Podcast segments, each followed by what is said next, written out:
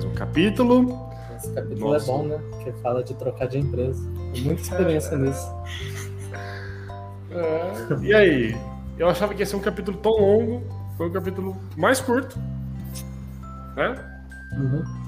Teve três subcapítulos ali, um mais sucinto que o outro. Uhum. Eu confesso que eu tô um pouco dividido nesse capítulo. Em relação ao quê? Ah, porque é o seguinte, né? São várias dicas aqui de negociação. Uhum. Vamos passar por tudo, mas no momento atual profissional não tá me fazendo avaliar o mercado. Então eu li esse capítulo como só por ler. Acho que nem o mercado, né, tá, tá é. num clima bom para avaliar o mercado. Mas assim, pode ser o mesmo erro ou equívoco cometi não ler aquela questão de falar com executivos do primeiro ou segundo capítulo, não é? Então, assim, eu, eu li esse quarto capítulo, não, não fiz leitura dinâmica, fiz várias anotações, mas ele não me ele não me tocou igual o primeiro, o segundo e o terceiro, é. tá ligado? É, eu entendo, mas eu acho que um ponto assim que para mim foi muito importante que ele fala, e que às vezes pode ser um alerta para as pessoas, né? É que ele fala que às vezes, beleza, você está se esforçando o máximo e você às vezes tem a visibilidade na empresa, mas a empresa não vai ter essa posição de staff nunca, sabe? E aí é o momento, você vai ter que, se você quiser, lógico, ele fala, né, que é, staff é uma posição de liderança, às vezes você não quer, você tá bem, é vir como sênior, mas se você realmente quer dar seu, aquele último passo, é, você tem que partir para outra empresa. Aí não tem como mesmo. Se você está já no seu limite na empresa, não tem o que fazer. Então, eu acho que esse foi talvez o ponto mais importante assim, para mim. E é a mais pura verdade, né? Tem um, um monte de empresa pequena, ele fala, né, de empresas menores ou que, com algum nível de crescimento cara, que vão criar a posição, não tem hoje, mas vão criar no futuro, empresas, cara, que não vão ter tão cedo. Sim. E saiu e essa semana, né? Google vai ter menos posições esse ano. Eles anunciaram que vai ter menos promoções por cargo de staff. Acho que é o primeiro nível de staff. Aí, ó. É. Vai ver um monte de dinheiro do Google, engenheiro e engenheiro do Google fazendo entrevista para outra empresa. Quatro. Uma coisa, uma coisa que ele fala também é que muita mulher, ele falou que a maioria das mulheres que ele, na, na entrevista pro livro dele, a maioria conseguiu cargo através de mudança. Então a gente vê esse, esse preconceito enraizado, né, ainda. Tipo, homens conseguem se promover mais e mulheres conseguem o cargo através da mudança. Então, é um sinal também, né? Vocês estavam comentando também, tem hora que simplesmente não tem mais para onde subir né? Aí acaba não, não tendo escolha. É, teve uma outra coisa que eu, que eu reparei também, que eu achei bem interessante, né? É, porque ele também dá dicas assim, até como você, ele usa até o, o termo, né, debugar a entrevista, né?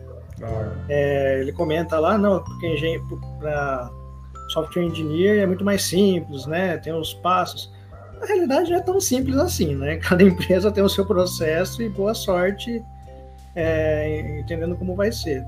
Mas para staff é pior ainda, né? Que realmente é regras, não temos regras, né? Aí e teve uma coisa interessante que ele colocou ali, até anotei, né? Que é muito importante ver também, se possível, claro, quem vai te entrevistar, quem que vai te avaliar, né?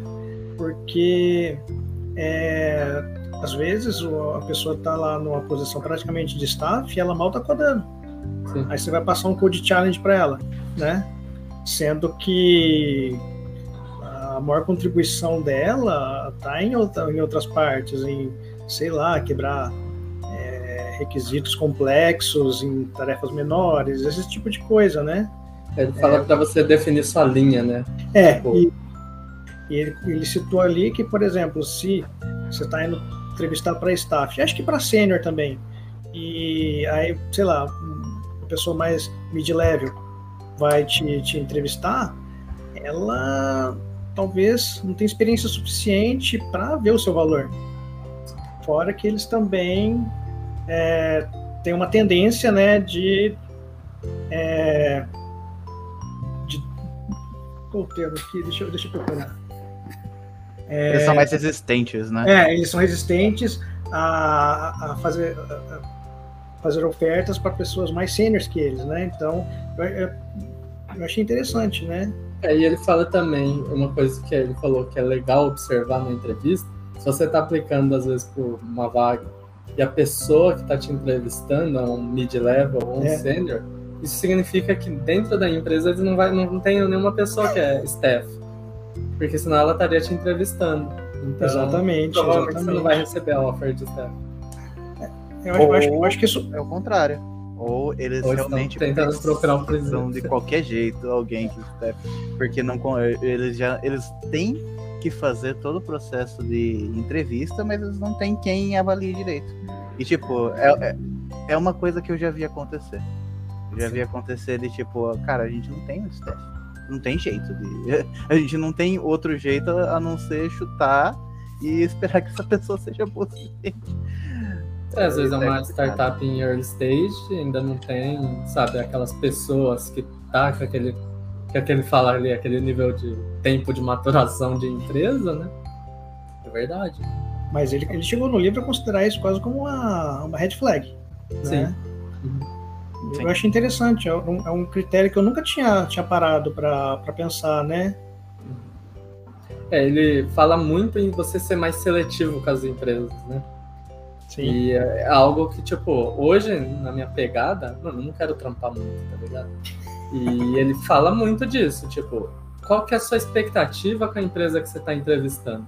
Ela sabe que você não quer trabalhar mais que tempo exigido, às vezes é uma startup em early stage que quer que você trampa pra caralho, vocês têm que se alinhar. Então, isso foi, isso foi bem legal, né? Ele fala desse alinhamento, de você começar a entrevistar a empresa também. Sim. E não só a empresa te entrevistar. Você tem, quer saber como que vai ser a entrevista, você quer saber como que vai ser, que você falou, quem vai ser seus entrevistadores. E isso de analisar a empresa também é muito bom. Tipo, a empresa sabe que, que você quer o seu ritmo ali. Não é que é vagabundo. Se fosse possível trabalhar uma hora, eu queria. Mas sabe que eu não vou trabalhar mais as oito horas no máximo mas é bom alinhar isso. Eu acho, que, eu acho que tem que ver se a empresa vai, vai valorizar o tipo de impacto que você pode e vai produzir. Porque o impacto de um, de um sênior é, é diferente, não tem, não tem jeito, até de um, de um staff, aliás. De, de um sênior já é diferente, né? Por exemplo, se você for, ver o tempo que demora para um sênior fazer uma tarefa, dependendo, comparado com até com uma pessoa é, menos experiente, já dá diferença. Um mid-level, por exemplo, que às vezes não toma tanto cuidado quanto um senior toma. Então, se, a pessoa não tiver é, é, experiência para pegar essas nuances, já ferrou.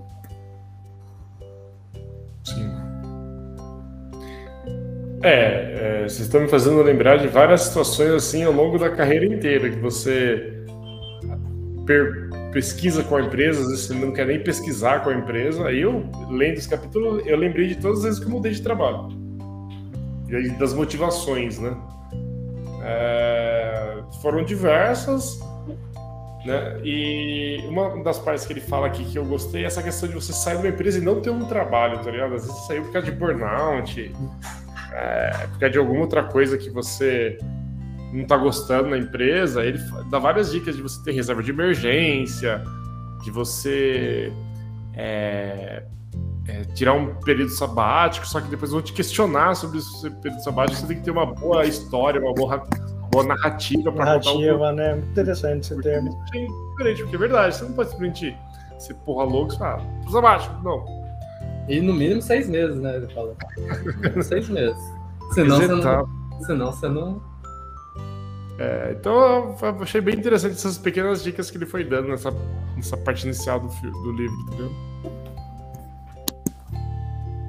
Aí ah, ele começa falando para você tentar internamente, né? A gente falou que é, com certeza nem toda empresa vai ter a, a oposição, mas para você tentar na empresa que você tá a todo custo, porque né, você já tem tudo que ele falou nos outros capítulos, você já tem credibilidade, você já tem uma visibilidade, as pessoas te conhecem, você já tem às vezes um sponsor, alguma coisa, então você tem que tentar.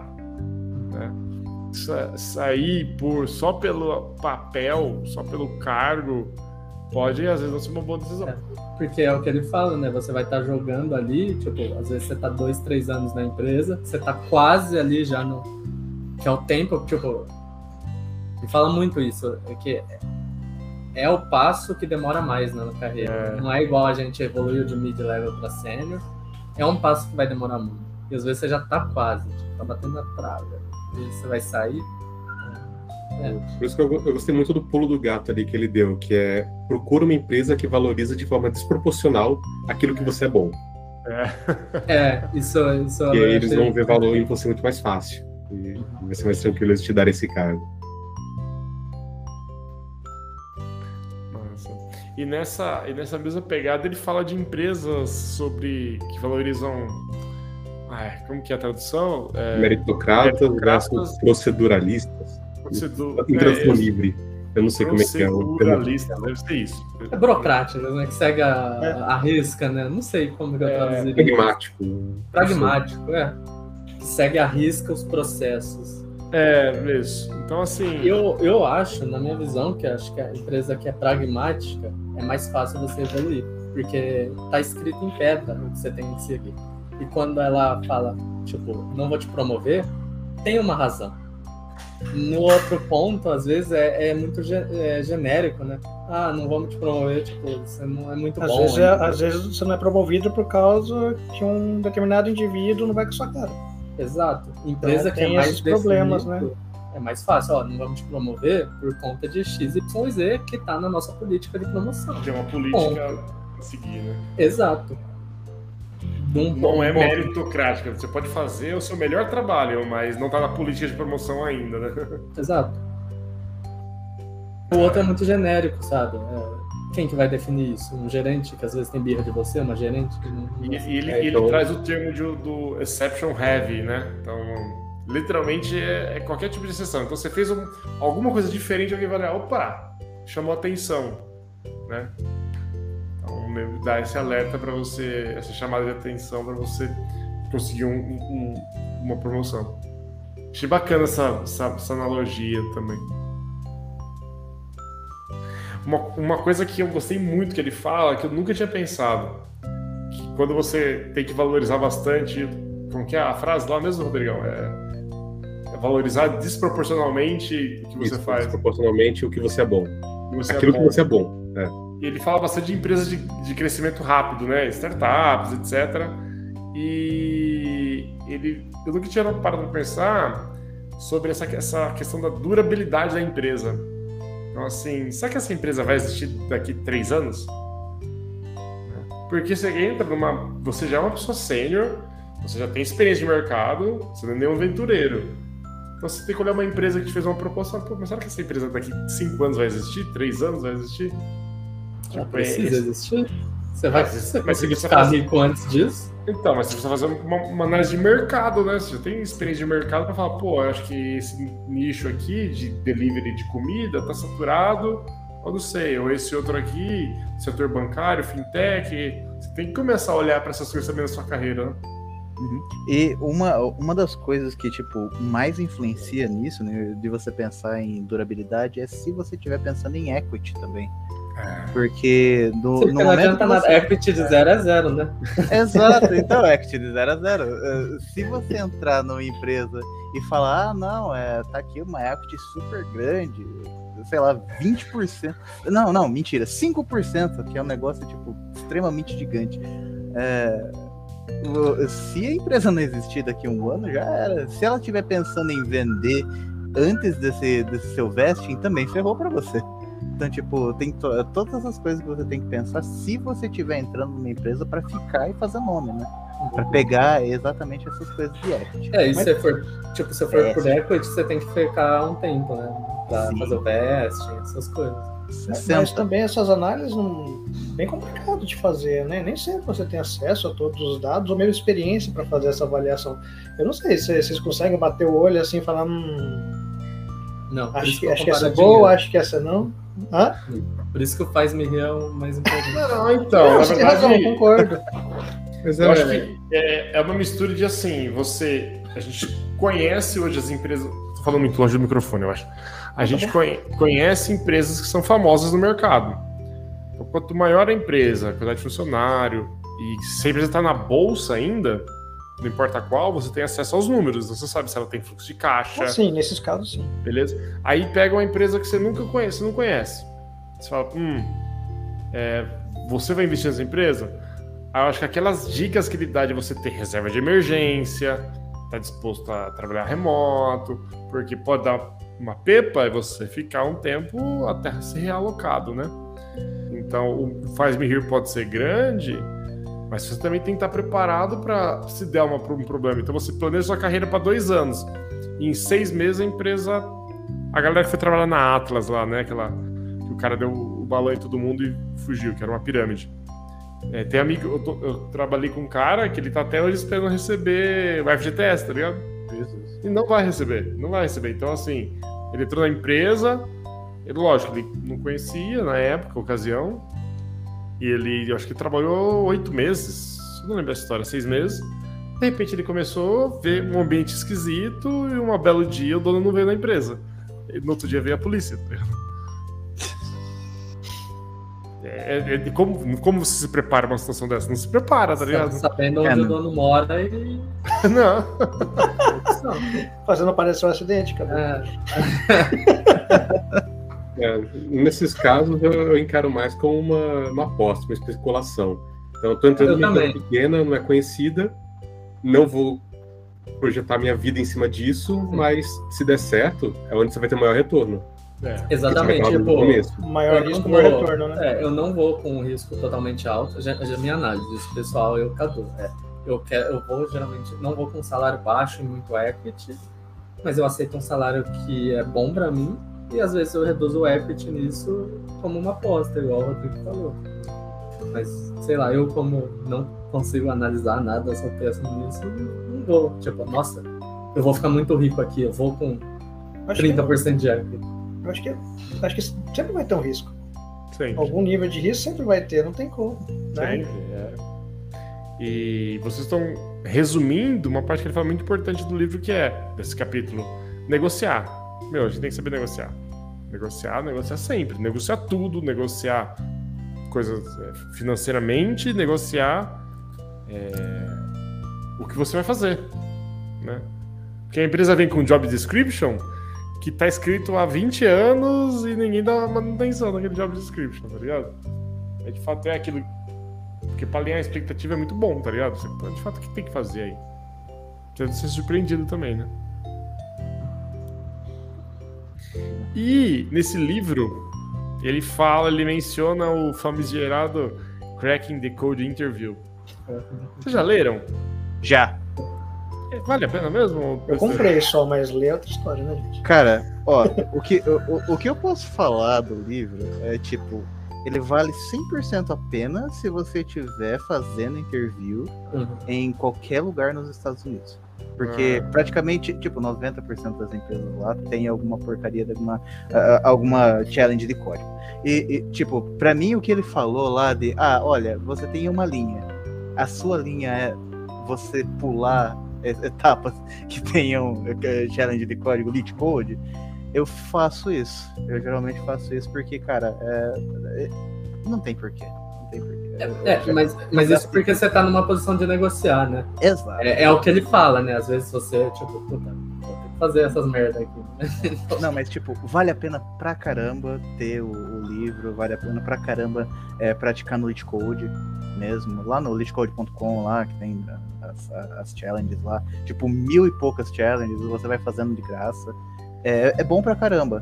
Mas é tipo, é só pra interview. Não vai, não vai afetar a sua vida. É, ele fala, assim, eu nunca li, mas a recomendação que eu faço desse pessoal que está fazendo interview, que é a Whiteboard Challenge, então que é essencial. Inclusive, você recebe às vezes contato de recrutador do Google, é, a recomendação deles é ler o Cracking the Code Interview.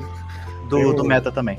Do Meta, é, interessante. Tem, tem aquele, tem um, um, um youtuber, um programador, acho que chama John, Jumba, John, Jun, sei lá o nome do, do, do um asiático, Aí ele brinca que ele leu, ele debugou todo, né? Leu todo do Crack the Code Interview, tal, tal, tal, se preparou, se preparou muito, muito, muito para a entrevista. Quando chegou, a primeira pergunta do, do, do entrevistador foi. É, o que ele fazia no tempo livre? Ele respondeu: Hashmap. É, tudo, a resposta de tudo é hashmap. é, é tipo tem, tem, tem outras é, possibilidades, são, são é, principalmente lá fora, né, menos comum, mas tem também o Take Home Test. Eu, particularmente, acho esse mais interessante porque ele tem é, capacidade de avaliar mais coisas, né? Por exemplo, a maioria desses é, testes do, do Codility, assim, é, é ver se eu tô, sei lá, manipulando a rede de forma eficiente, né? E, inclusive, é, muitos dados de input, por exemplo. No dia a dia, né, poxa, a primeira coisa que você faz é, é, tá, como é que eu mando isso aqui pro banco, né? Deixa ele resolver esse problema para mim, né? Eu mando o chat GPT resolve, então. melhor ainda, melhor ainda. Melhor é. Não, o chat GPT pra fazer carry é uma beleza, né? Mas assim, então, então você consegue avaliar outras coisas. Eu já vi gente é, reclamando assim que, beleza, as empresas contratam às vezes muita gente muito boa em algoritmo, você vai ver o código resultante terrível, terrível né? Terrível, porque você não. Por exemplo, você tem um projeto em que o código está ortogonal, as peças têm que se encaixar. Não é um simples algoritmo que você resolve o problema no método. Né? Então, é, é, é claro, uma particularidade, eu avalio, claro. É, sei lá, o, o Codility, no final das contas, é, é tipo fazer exercício, entendeu? Uma hora você vai ficar bom naquilo de tanto, de tanto repetir. É só é isso, prático. né? É. Mas é o que o Alberto falou, eu, assim, particularmente, quando eu tô procurando trampo, eu faço essas merdas, tá ligado? Eu não. é fácil, porque eu tô caçando. Agora, quando eu não tô caçando, ah, não, faço. Eu prefiro take home, pego esses projetinhos e fazer. Até per programming, cara, sabe? Esses sim, desafio sim. que é mais de OO, sabe? Que é coisa simples, mas você tá pareando com a pessoa eu acho bem mais divertido do que esse hacker rank na vida. É, mas você, o... consegue, você, consegue, avaliar mais coisas também. Eu, eu acho isso também. Mas o, o, Fernando falou uma coisa mais cedo que dessa linha de, de, de Code Challenge aí, ah, eu já recusei processo seletivo. Empresas que até eram interessantes de você ver, porque antes de conversar com alguém, você tinha que fazer um Code Challenge. Ah, mano queria conversar com alguém antes primeiro, tá ligado? Exato. Aí eu falei, ah, não quer saber, então. Você vai receber uma proposta bosta. Você passa cinco etapas e a proposta tipo, tá muito fora do que você espera, tá ligado? É, ah, é tipo isso.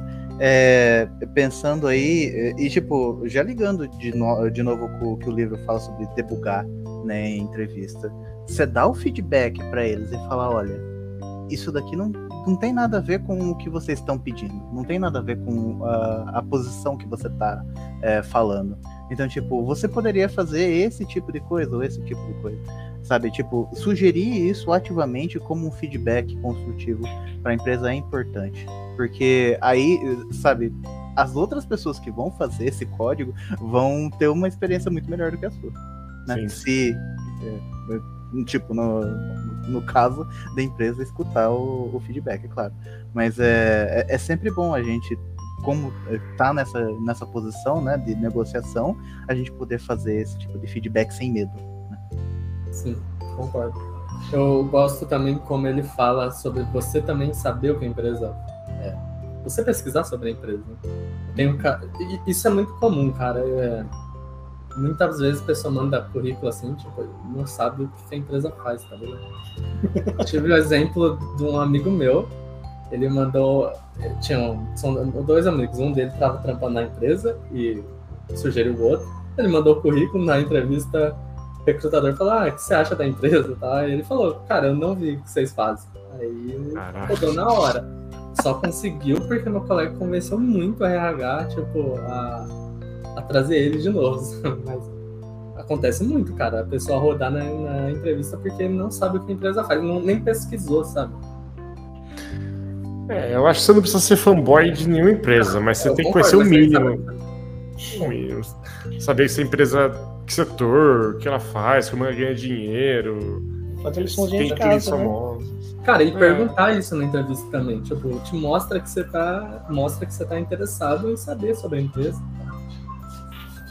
É, uma das minhas primeiras entrevistas em inglês, é, numa, na última etapa eu não soube, talvez perguntar muito sobre a empresa, a empresa que era da Holanda, isso, é. Aí o cara acho que não se convenceu muito bem, aí na última etapa não deu certo, tá ligado? Tinha passado em todas as etapas da, de, de técnica, de, de challenge da vida. Na última lá com o diretor, não lembro o cara era, não, não rodou, não rolou. É. Aí, mas eu lembro que um de uma, um, o feedback foi que o cara não me viu muito empolgado em ir para a empresa. Tá ligado? Eu falei, pô, como assim, mano? Então, assim, ele não, foi convincente porque ele, ele perguntava ah, por que você escolheu a empresa, onde, como você nos achou, eu ficava perguntando coisas assim, né? Eu, ah, eu não escolhi, eu mandei para 300 outras. O seu recrutador que me achou. Eu, tipo, eu nem, nem sei qual é o que eu tô fazendo entrevista aqui. Exato, esse é o seu recrutador que falou comigo. Tô só aqui, mas assim, aí eu não fui convincente, não Cara, fiz lição de casa. O interessante eu... é quando eles mandam para você, né, a proposta, né, falando, vem fazer processo seletivo aqui, essa pergunta depois, por que, que você quer fazer processo seletivo com a gente? Vocês me chamaram, poxa. Cara, tem um repositório, quando eu tô fazendo entrevista, eu abro, tipo, do lado da, da call, que é o reverse interview.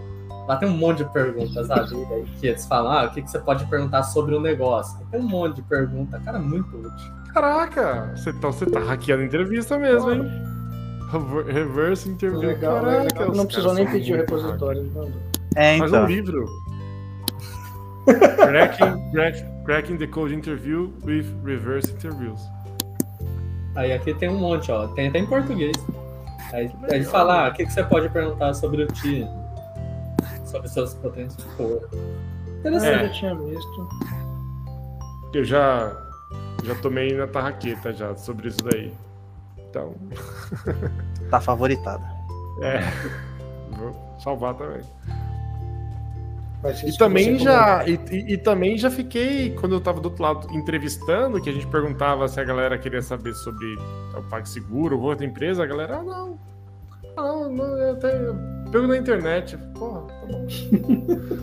Dá, dá, dá um, um desânimo tá ligado? Você tá ali querendo explicar do, do é. seu produto já, do, já, já contei uma pessoa da entrevista por ela não parecer muito interessada Aí, tipo, a pessoa tava toda largada, assim, na cadeira e tal. respondia, ah, sei lá, é tal. falei, ah, mano, o cara não quer estar tá aqui, também não vou querer. É, tem isso, cara. Você tem que parecer. Inter... Infelizmente, cara, o que me interessa é o dinheiro. Não tem que ser super interessado, mas também, né? Senta direitinho, abre a tela, tá, arruma as coisas. Mostra que você. o mínimo de esforço. Qual é o interesse, ah, qual a diferença entre o interesse e o profissionalismo também, né? Porque assim, Exatamente. você pode não ter, ter interesse você pode ter, às vezes, não interesse em, em ser alguma coisa lover, né? Porque. Mas você tem interesse financeiro na empresa, tem interesse em equity, não sei. Então você tem que ser profissional e estar tá ali e demonstrar algum tipo de interesse, né, cara? Tem que ser simpático, você tem que tratar as pessoas bem. Eu acho que tem essa linha tênue entre o profissionalismo, né? De você estar tá sendo entrevistado e, e qualquer interesse real ou agenda oculta que você tenha por entrar numa empresa. Eu, eu, acho que entra aquela parte da narrativa, né? Que comentou, você comentou também é. no começo, né? Uhum. Eu achei bem interessante essa história, porque às vezes é uma coisa que a gente não dá tanta. A gente às vezes é, é muito pragmático, é direto ao ponto, sabe? É interessante usar esses outros recursos. Sim, eu tô trabalhando porque eu quero comer e quero jogar videogame. Eu tenho dinheiro para essas coisas. Ah, e no final ninguém. Ninguém é trouxa, ninguém tá trabalhando porque quer mudar o mundo. Não, eu não quero, não. Eu quero ganhar dinheiro, cuidar da minha família, comprar meus bang e já era. É, tá ligado? Sei lá, pelo menos eu não tenho, não tenho esse propósito, não. Não sei se alguém aí tem. Mas é isso. Acho que o é, é conseguir dar um match em alguma coisa que não te deixa irritado, assim, algo que você gosta de fazer, não que você queira trabalhar, ninguém quer trabalhar. Mas, dado que temos que trabalhar, você consegue encontrar algo que seja o menos, a menor barreira possível, né? É, eu acho que como entrevistador a gente procura essas pessoas, eu acho que como entrevistado também, muitas vezes a gente não faz isso, a gente só tira para todos os lados e, e, pega o primeiro que fala assim, mas é importante também do lado, quando você está procurando empresa, de procurar qualquer menor barreira para sua vida você poder ganhar seu dinheirinho e comprar suas coisas. É, no final é isso, a motivação é essa. Ah, já, tra já trabalhei por dinheiro, não vale a pena. Só por dinheiro, assim, tipo, lugar horrível. É. Chega uma hora que não, dá, não vale mais o ganhar. O estresse não vale. Já tentei, já tentei vale. também. Pra mim vale muito. Ah, normal, mas infelizmente, às vezes você chega a essa conclusão, você já tá lá dentro, né? É. Não, já pulei do barco também. Não tem. Como é que fala? Não.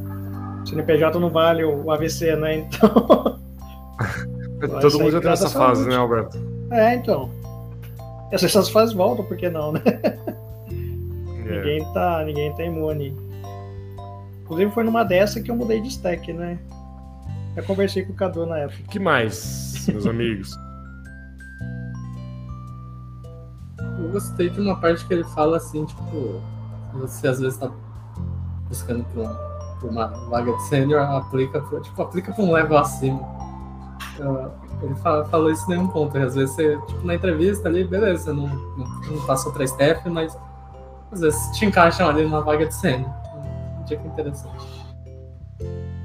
Que aí você já tá dentro da empresa, né? É, o, o, pulo do gato é você tá lá dentro para você é. poder fazer a, a mudança, né? E tipo, depois, se você vê que precisa realmente de alguém que fique focado em staff, Aí você, dentro da empresa, você pode fazer esse movimento. É, você pegar um sponsor bom lá dentro da empresa que fale, olha, a gente realmente precisa disso. É uma possibilidade. Dá trabalho, mas é uma possibilidade. Um... Vendo aqui também as, as coisas do livro.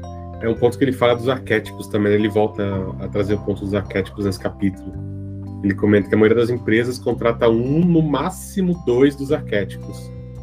Mas uh, o cargo de staff é um negócio meio. Também, né? Tipo, é o mesmo título, mas não é exatamente o mesmo cargo em qualquer empresa. Então você tem que entender que tipo de staff a empresa está procurando. E se você quer atuar como aquele tipo de staff. Hum, que às vezes já tem um arquétipo, você é staff e quer estar tá aplicando para a vaga de staff em outra empresa. Aí você é de um determinado arquétipo e lá eles demandam mais um outro tipo, que você não vai se identificar. Exatamente. Perfeito.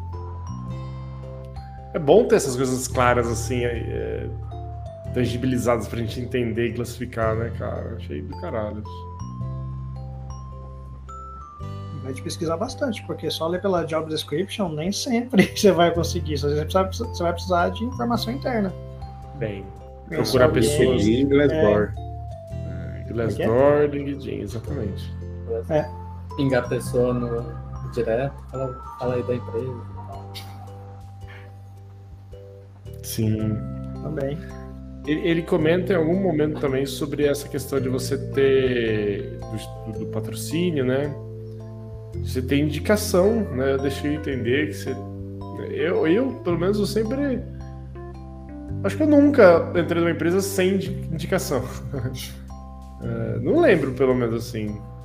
Todos os meus empregos da minha vida foi que alguém, tipo, me indicou pra alguma coisa. Aí eu fui lá, fiz entrevista, claro, né? Passei. Mas sempre foi assim. Ah, nunca achei uma vaga, apliquei sem conhecer ninguém e fui. Sempre foi alguém que me indicou, que me trouxe, um ex-chefe que saiu, que depois de 10 anos lembra um amigo que vai para uma empresa e me chama para ir junto, que ela era legal. Sempre foi assim.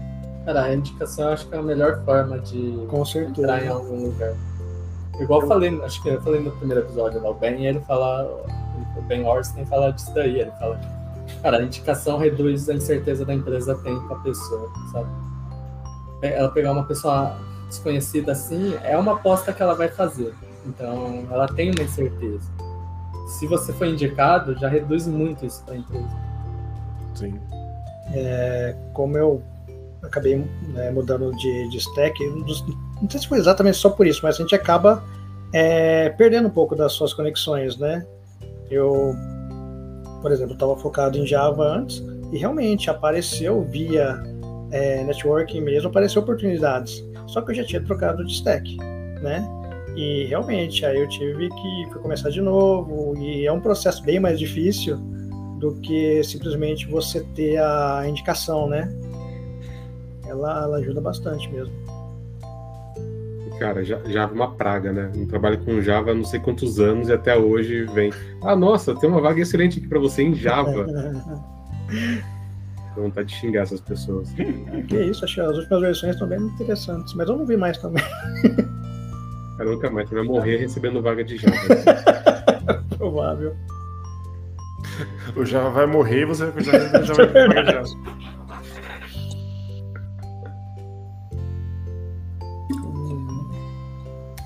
que mais, meus amigos, que chamaram vossas atenções? Fala muito sobre.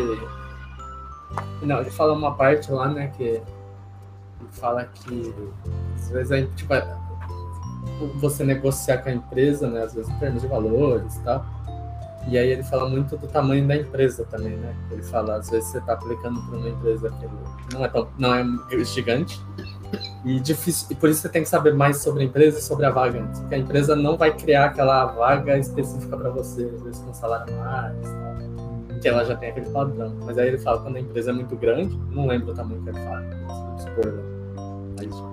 Uma empresa de crescimento geralmente tem mais vagas sendo abertas. Uma empresa de, que não de com menos crescimento, já mais estabilizada, vai ter bem menos vagas.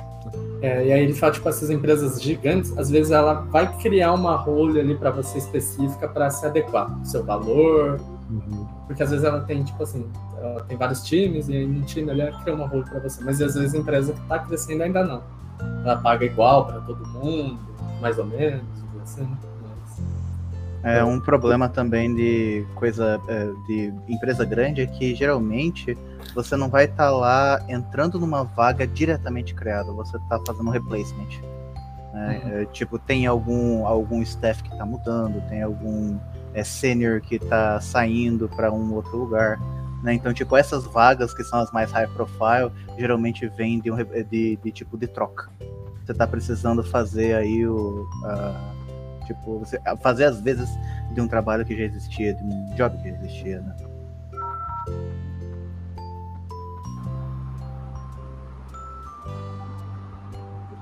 É, aqui ele fala, aqui na minha nota ele fala que, tipo, uma regra geral, se a empresa tem mais que 20 e menos que 500 funcionários, vai ser muito difícil ela criar uma vaga que se adequa a você, sabe? Que é diferente de uma empresa gigante. Às vezes você negocia ali, eles vão criar uma. E eles gostaram muito de você, eles vão, vão criar uma vaga para você, tipo, sei lá, software engineer, staff engineer 3, 4 é, é só um pouquinho controverso do que ele fala nos primeiros capítulos, né? Que geralmente essas posições mais estratégicas é, não surgem a todo momento, né? Se planeja-se muito, planeja aí é, no intervalo de tempo de anual ou em quarters, né? Então, não que é controverso, mas assim, tem que lembrar que, por mais que ele vai criar, o planejamento desse tipo de coisa também tem um, um tempo longo, né? Então, uhum. É porque você fez a entrevista que criaram a vaga. Não, não, não parece ser tão coerente, tá vendo? Hoje, hoje já tava lá na gaveta deles, tá ligado? Ah, sim, mas eu falo, tipo, a vaga existe. Mas vamos supor, você quer, sei lá, 3, 4 mil a mais do que tá fora do range deles. Às vezes, por gostarem tanto de você, hum. você vai se adequar, entendeu? Tipo, não tá no plano de carreira ali, sei lá, ele fala que cria, eles criam uma rolha ali para você. Por isso que você volta lá naquele lugar. É, você tem que ser desproporcionalmente valorizado é, eles criarem o bicho. É, exatamente. Ah, tipo, puta, a gente precisa muito dessa pessoa. Essa pessoa é muito boa em tal coisa. Eu acho que procrastinar. Sou muito bom em procrastinar. Tô procurando empresa que aceita isso.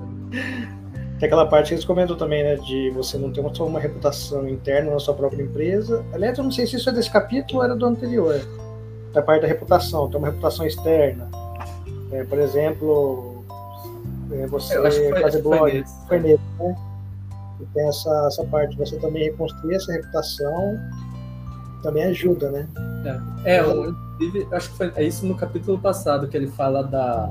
Acho que foi no fim, que ele fala daquela staff engineer do Stripe, que ela fala que ela recebe muito, uh, tipo, ela recebe muita proposta quando ela vai palestrar em evento. Então, ela cria essa reputação externa dela, ela vai em evento, palestra, e o, o contato, acho não, acho que daí foi quando ela fala sobre network. Ela fala que o contato com os outros palestrantes gera muita oportunidade de emprego para ela. Então, Isso é acho que interessante. quando você quer mudar de empresa, acho que essa, essa visibilidade externa ajuda muito. É, isso, daí- tá, isso, isso me lembra aí que meu blog já tá abandonado não sei há quantos anos, né? Eu penso, é, acho que eu deveria voltar. Meu é um post por ano. E olhe lá. meu último post foi em 2021. Olha só. O meu acho que foi antes disso, Ah, cara. recente. o meu é muito mais do que isso. Eu sou vontade de conteúdo, cara. É, Ah, mas que época. conteúdo. Não sei. É produzir conteúdo é difícil, por isso que eu tô aqui gravando vídeo. Exatamente. Aí, eu posso usar isso daqui como conteúdo. Minha contribuição externa. Pô, já Como era. produzir. Mano, é é só colocar o embed, linkar ali e falar, olha, eu fiz essa parte. No, no currículo em PDF, tá ligado? Ô, colo- coloca no LinkedIn, porque no LinkedIn tem lá os lugarzinhos que você pode colocar lá é, o vídeo que eu fiz de tal palestra, etc. Eu coloquei, eu falei, Só, precisa, só precisa pôr a legenda pros gringos agora, né? É, é verdade. Não, melhor não, né? Porque nós vamos- Pode não entender, né? O André, André. A internet caiu. de bater, de bater acabou? É, não sei, ele sumiu. Ele mandou uma mensagem aqui no seu slide. É, ele falou que a internet dele morreu. Ah, sim. Ih, dureza, hein? Mas aí, quem controla o Airgram? Então, era o André. Mas ele precisa fazer alguma coisa? Eu, Ou- eu acho, acho que deixar ambos as coisas acabarem. O Meet e o Airgram, porque o Airgram também tem limite de uma hora. Espero que grave. Ver se o bot é bom mesmo. E tem que considerar isso, né? É, eu espero que quando o bot sa- sair da sala ele vai gerar o vídeo de qualquer forma. Eu espero isso também. O que mais vocês lembram do livro? Acho que não foi um capítulo muito grande. Acho que a gente falou praticamente tudo que eu tô vendo aqui. Porque eu, minha, meu objetivo é esse sabático de seis meses ainda. A coisa que eu mais fiz highlight nesse livro. Sonho. Sabático. Sonho. Um aninho ali, nossa senhora. Já pensou? Negócio de sabático, só ouço falar, nunca. É, eu tô assim também, cara. Eu sempre ouvi a galera tirando o tal do sabático. Ah, parece interessante. Não. Nunca nem vi. O problema é, pra eu chegar no sabático eu tenho que ter um burnout. Não sei se vale a pena. Não sei se vale a pena. Ou tira o sabático antes de ter o burnout. Fala, opa, tô aqui no quase, deixa eu me precaver. Quão antes? Não sei? Um ano antes? vamos ver. Não sei. Ele fala esse negócio de, ah, não, antes de ser empresa, você tirar um sabático. Mas, pô, você chegou nesse estado, sabe? Chegou nesse nível que você tá considerando sair da empresa. Ou às vezes a empresa dá um benefício, né? Depois de cinco anos na empresa, você tem alguns meses de sabático. É, então eu não tô sabendo desses benefícios, Eu, não. eu não tô sabendo nem dessas empresas, cara.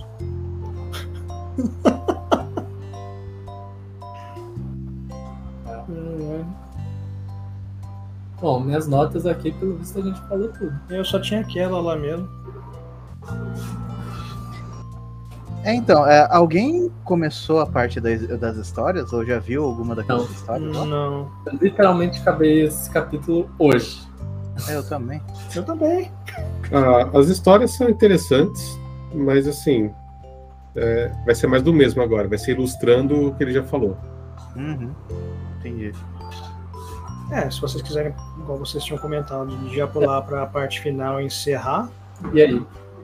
Parte final? Parece bom no próximo, eu próximo capítulo. Voltou, Ipaté? Tá mudo. Agora eu voltei. Você ainda controla o AirGram ou bugou? Tá gravando aqui ainda. Tá gravando? Beleza. Então acabou. Cheguei, cheguei para acabar. Sim, a gente, a gente discutiu tudo, cara.